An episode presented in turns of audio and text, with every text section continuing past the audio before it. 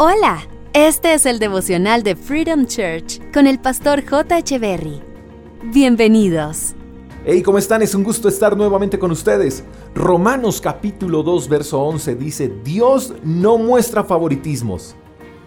Dios no muestra favoritismos. Una vez leí lo siguiente, Dios no tiene favoritos, tiene íntimos. Y ser íntimo es diferente a ser favorito de Dios.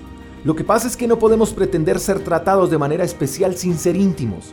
Por ejemplo, la Biblia nos enseña que Juan era el apóstol amado, y no quiere decir que los demás apóstoles o discípulos de Jesús no fueran amados. La diferencia entre Juan y los demás discípulos era que Juan era más cercano a Jesús, pero Jesús no mostraba favoritismos con nadie. Además creemos que Dios tiene favoritismos porque vemos a otros más bendecidos y medimos la vida de otros respecto a lo que tenemos y entramos en una comparación sin sentido cuando creemos que el no tener lo que otros quizás tienen es el resultado de los favoritismos de Dios. Claro, es que él o ella ora más, él o ella es más espiritual, él no es tan malo. Como no soy tan buen cristiano, entonces pues Dios no me bendice como a otros.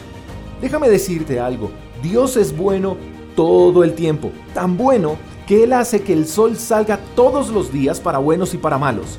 Si Dios tuviera favoritismos, haría que el sol solo alumbrara sobre los suyos. Entonces notemos que Dios es bueno y desea bendecir a todos. Lo que pasa es que muchos desean ser bendecidos sin ser cercanos de Dios. Mira lo siguiente, uno la pasa mejor con los amigos que con los conocidos, ¿verdad?